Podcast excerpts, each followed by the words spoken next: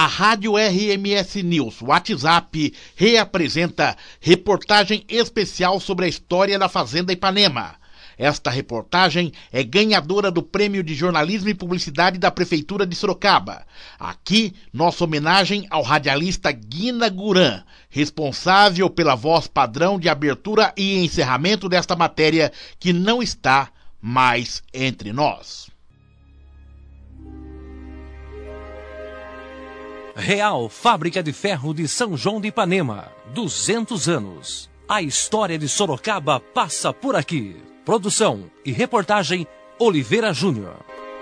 A história começa em 1589, quando bandeirantes Afonso Sardinha e seu filho buscavam ouro na Serra de Araçoiaba, perto de Sorocaba, mas encontraram apenas minério de ferro. Em oito anos, construíram os primeiros fornos metalúrgicos da América, ali no Vale das Furnas, onde posteriormente funcionou a primeira fundição de ferro e a primeira indústria do Brasil, e em 1816 a Real Fábrica de Ferro de São João de Ipanema. Voltamos ao ano de 1589. Vamos conhecer um pouco da história dos primeiros habitantes da nossa terra as curiosidades até chegarmos ao ano de 1816, na Real Fábrica de Ferro de São Joaquim de Ipanema. Nesta história, de volta ao tempo, a historiadora, diretora dos museus de Sorocaba, Sônia Nancy Paz, é quem vai nos contar esta história. O ano é 1589. Os primeiros habitantes da região Sorocaba. A historiadora Sônia Nancy Paz conta como se deu o desaparecimento do povo indígena da região de Sorocaba. É, eu acho que aí a chegada do homem branco, vamos, vamos pegar vamos pegar mais precisamente na questão do Baltazar chegando, né? Esses, esses, bandeirantes passando por aqui. Até antes do Baltazar se estabelecer em Sorocaba, ele passava por aqui, né? Então, começa a ter contato com outras culturas indígenas. Né? Os índios daqui eram os tupiniquins. Aí começa a ver os guaranis, porque os bandeirantes, eles, eles trabalhavam com os guaranis. Eles caçavam índio, era um caçadorzinho. É, o índio era um instrumento de trabalho, era o elemento de trabalho deles, né? A gente também tem que ver a história pelo olhar da época, não pelo olhar de hoje. A ética é diferente. Né? Então, naquela época, o índio significava mão de obra. Então, eles eram caçadores índios. E quando começa esse contato, essa cultura indígena ela começa a desaparecer. E Sorocaba, a nossa região, por ter é, crescido rapidamente, né, tudo isso é diferente de outros lugares. Sorocaba evoluiu muito rápido, vários períodos, vários períodos econômicos, então tudo isso também vai afastando esse índio, ele vai indo embora, ele vai desaparecendo. E hoje nós não temos na nossa região nenhuma aldeia indígena mais, assim, enquanto pessoas morando aqui. Achados arqueológicos comprovam a presença da população indígena na região de Sorocaba. Nós temos alguns achados arqueológicos, algumas urnas indígenas, né, são potes de barros, que foram encontrados nesse entorno, né, bem como no município de Peró e dentro do município do que é Sorocaba hoje, alguns bairros de Sorocaba. Né, nós falamos que são sítios arqueológicos, só para a gente fazer uma, uma lembrança aí. Além daquela região ser um sítio arqueológico, onde a gente acha algum material arqueológico, nós temos uh, bairros de Sorocaba como o Parque São Bento, é, nós temos o Mineirão, é, nós temos o Campo Lim, que era uma grande aldeia indígena. Então, é, Aparecidinha, o bairro do Éden. Então, nós temos vários achados na nossa região. Porque ali era é, uma, tinha uma grande aldeia indígena, então nós vamos buscar até anterior a isso, né? Nós temos a nossa pré-história ali bem forte naquela região, em torno do morro, né? que a gente conhece normalmente como Morro do Ipanema, mas é, mais correto é o Morro do Araçoiaba, por causa o morro chama Araçoiaba. Né? Então, é, vem desde os índios que habitavam aquela região, eram os índios tupiniquins que habitavam a nossa região. Né? O índio ele não escolhia qualquer lugar para ele morar. Né? Ele vai morar num lugar bom. Nós temos a nossa pré-história que é muito rica. Os índios que habitavam aqui, eles produziram é, materiais muito interessantes, né? Desde da pedra lascada, é, quem lembra das histórias, do aula de história na escola, quando falava assim, ah, período da pedra lascada. Às vezes a gente ficava tão maluco, né? Porque falava, o que é essa pedra lascada? Que difícil que é estudar isso, pedra polida. E quando as pessoas vão até o Museu Histórico Sorocabano, na nossa sala de pré-história, vão ver que isso daí é muito simples. Lascada porque as pedras eram lascadas mesmo, ao contato uma com a outra. A polida também vai fazendo o contato, vai ficando lisas. E esse povo habitou essa região toda, que é a nossa cidade de Sorocaba. A chegada do homem branco à Serra de Araçoiaba, Morro de Ipanema. Qual o seu objetivo? Por volta de 1589, por aí, que o Afonso Sardinha, que era um minerador, que veio buscar ver se encontrava ouro, se encontrava prata naquela região.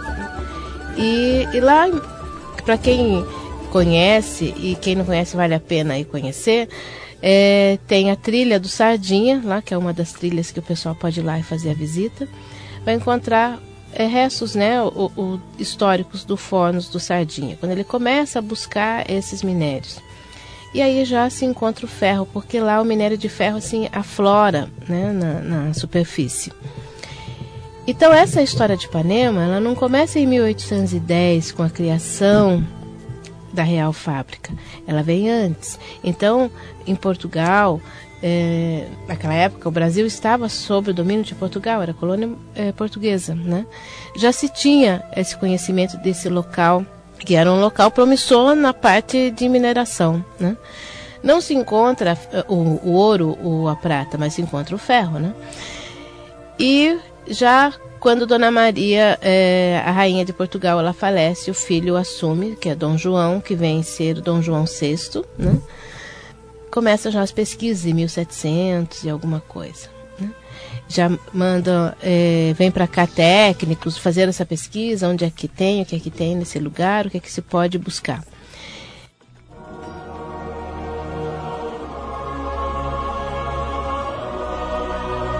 Uma curiosidade o resgate da história, a Serra de Araçoiaba, o Morro de Ipanema, já pertenceu a Sorocaba. Eu acho que isso é muito importante estar frisando, né? Porque o que a gente conhece de Sorocaba hoje é muito pouco em termos de espaço geográfico, de dimensão, do que Sorocaba já foi. Então, é, o que são os municípios hoje de Peró, Votorantim, Araçoiaba, é, todos esses municípios aqui no nosso entorno, né? Eles eram Sorocaba, bairros de Sorocaba. Né? Capela, Pilar do Sul, então esse entorno. Né? E aí ele vai crescendo, se transforma em outros municípios. Né? Cresce. E então, Ipanema, Fazenda Ipanema, até os anos de 1950, 60, era Sorocaba. Então, bem pouco tempo que se desmembrou de Sorocaba e passou a pertencer a Iperó. Ao município de Iperó enquanto administração, né? Mas enquanto a lembrança, a memória, todo mundo se relaciona Sorocaba. Serra de Araçoiaba, Morro de Ipanema, Vale das Furnas. A historiadora Sônia Nancy Paz conta como se deu a criação da primeira fundição de ferro e primeira indústria do Brasil, a Real Fábrica de Ferro de São João de Ipanema. Aí nós temos a data fechada, que é um documento, né? A gente trabalha com história, a gente trabalha com um documento, que é a Carta Régia, uma carta que Dom João VI, já no Brasil, é aqui enquanto o Brasil ele era príncipe regente, ele cria né, o empreendimento montanístico em Sorocaba, que logo depois toma, pega o título de Real Fábrica de Ferro de São João do Ipanema. E esse São João, é, além de ser o santo protetor lá, do, mas era também é, em homenagem a próprio Dom João VI. Né?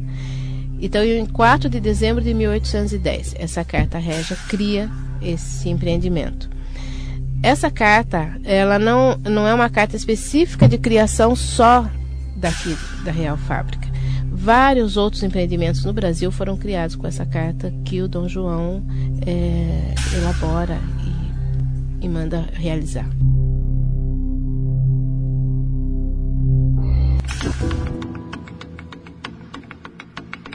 O funcionamento da Real Fábrica de Ferro São João de Ipanema. As questões administrativas e políticas. Como funcionou naquele período? Bom, aquilo é uma é um oásis dentro, né? Um, é um lugar especial, assim, totalmente diferente de qualquer outro. Os, os, edifícios que foram construídos lá, né? Edifícios muito é, complicados de serem construídos, mas foi construído numa região inóspita, uma, completamente longe. A gente falar que hoje a Fazenda de Ipanema ainda é distante para algumas pessoas, é um lugar é, fora do contexto, imagine lá em 1700, 1800. É, começa a fazer a pesquisa sobre o ferro. Né? Então, os, vão lá, os técnicos vieram suecos e começam a descobrir esse ferro. Então, vamos trabalhar esse ferro. Né? Vamos tentar produzir alguma coisa com ele. Então, começa a construir alguns fornos. Quem vem para essa região na época é o Frederico Vanhage. A gente fala Vanhage que é a nossa linguagem, né? Vai falar que é no alemão é Farhagen, mas o Vanhagem é o nosso, né? E ele vem para cá para começar essa pesquisa, para começar esse trabalho com alguns outros técnicos. Mas com a criação do empreendimento, né, da Real Fábrica, Dom João determina uma, um outro técnico para ser o diretor, que é o Edberg. Aí ele vem, ele era um sueco, ele vem, mas ele não tinha o conhecimento técnico como o Vanhagem tinha, a dimensão que ele tinha. Né? Ele conhecia a questão do manuseio do ferro, de como fazer isso, mas assim, uma questão pequena escala, pequenos fornos. E ele começa esse trabalho, mas essa fábrica, esse período não se tem uma produção como o, o Reinaldo estava esperando, né? Então não, e aí eles trazem o Vanhagem de volta, porque o Vanhagem ficou muito chateado, falou: "Caramba, eu vim para cá, né, para fazer isso aqui acontecer, aí me traz outro", né?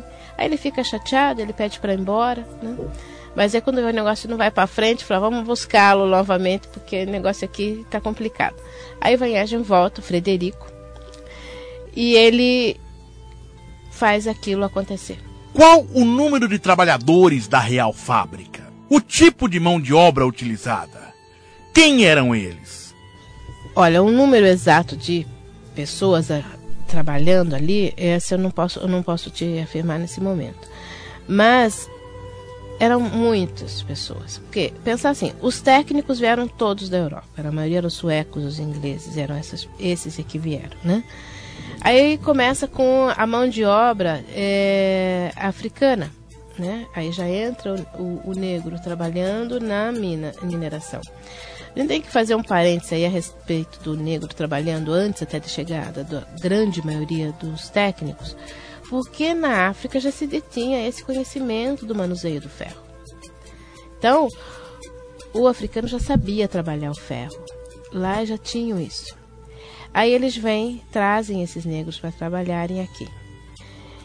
E segundo alguns historiadores, é, um dos motivos de eles aumentarem o número de técnicos de é, europeus trabalhando e afastando esse africano das fábricas, né, ali do manuseio do ferro, é porque eles tinham receio, porque eles sabiam muito mais mexer com aquilo ali, com aquele material, com aquele minério, do que os que estavam aqui. E aí eles têm o poder na mão, né? Se você tem o conhecimento, você tem o poder, né? E então aí eles começam a trazer mais técnicos, porque daí eles vêm com um contrato e tem uma vigilância maior e então a fábrica ela acaba sendo movimentada a maioria por mão de obra é, europeia.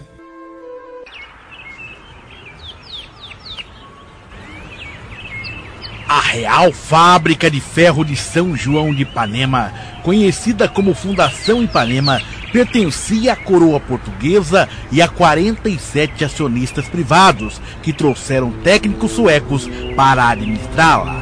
A produção chegou a 6 toneladas mensais. A historiadora Sônia Nancy Paz conta o que era fabricado no local. Eles faziam de tudo lá. Faziam desde as primeiras cruzes que foram fundidas lá em Ipanema, é a fundição mesmo. Quando começa a fundir o material, já é oito anos depois da instalação. Tá? Então nós temos a instalação lá em 1810 da Real Fábrica e o ferro começa a correr em 1818. É o primeiro é, instrumento fundido, né? vamos dizer assim, a primeira peça fundida foi uma cruz de ferro. Era 1 de novembro de 1818, finados de Todos os Santos. Eles fundem três cruzes. Uma delas, inclusive, está no nosso Museu Histórico Sorocabano e as outras duas estão lá em Ipanema.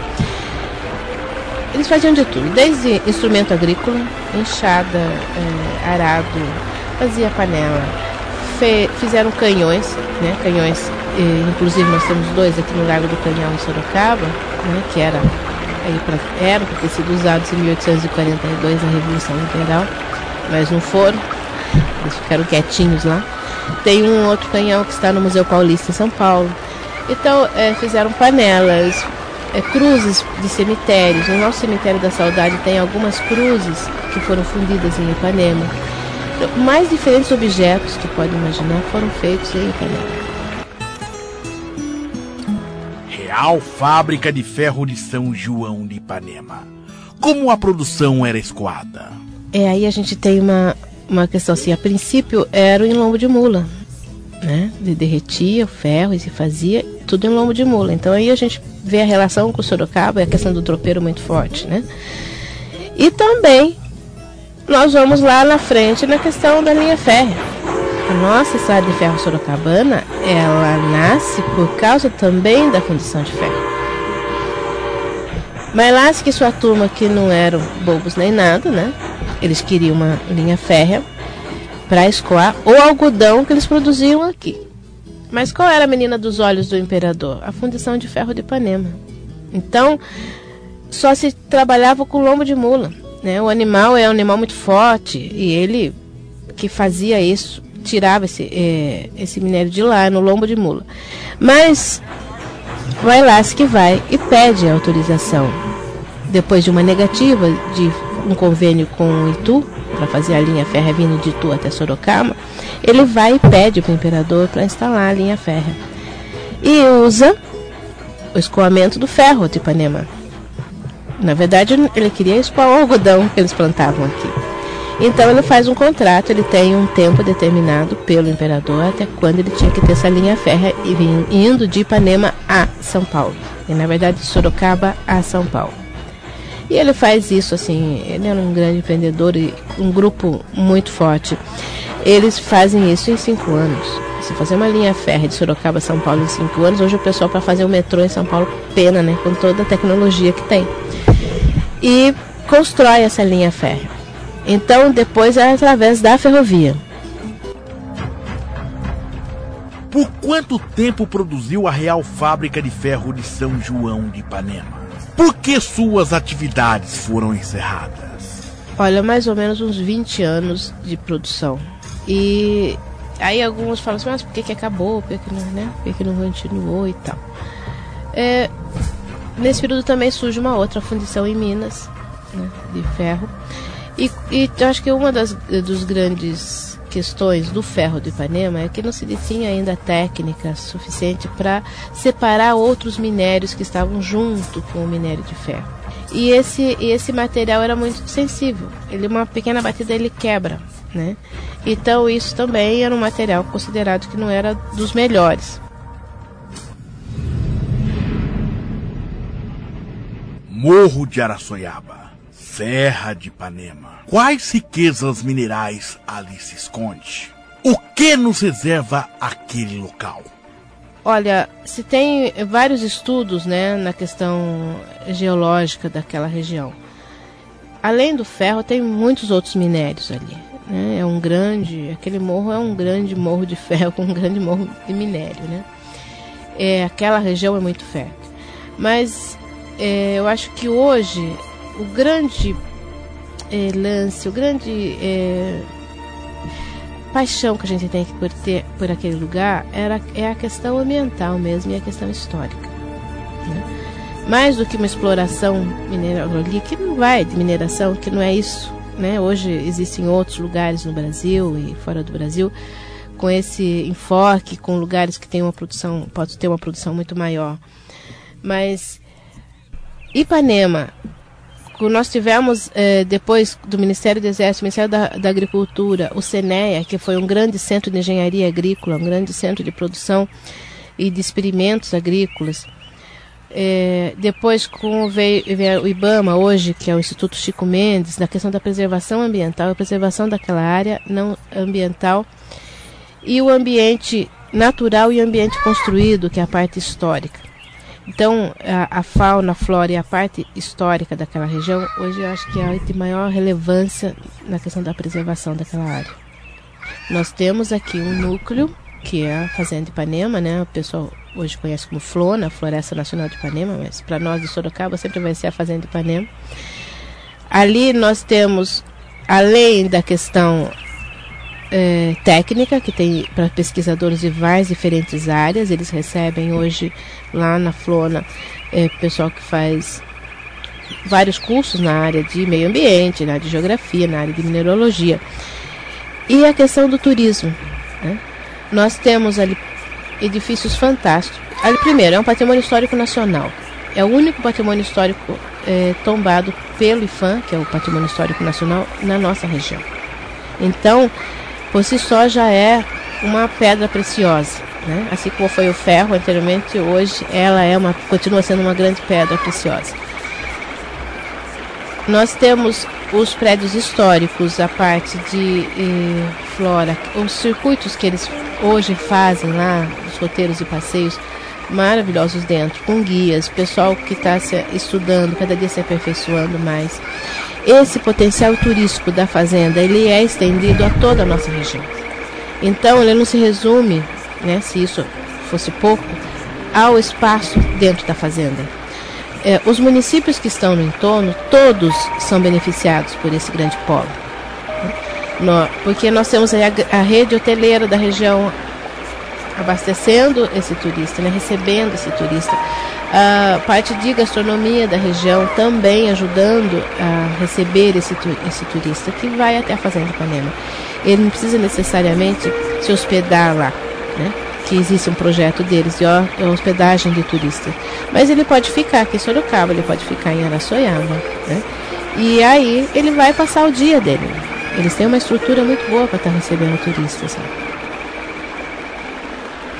Nesta reportagem, o nosso objetivo foi conhecer um pouco mais da história da nossa região e homenagear a Real Fábrica de Ferro São João do Ipanema, criada em 1810, há 200 anos.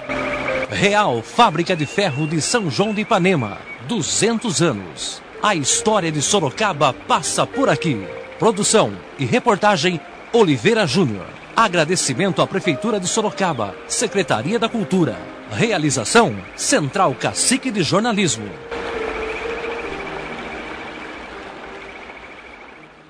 A Rádio RMS News WhatsApp reapresentou reportagem especial sobre a história da Fazenda Ipanema.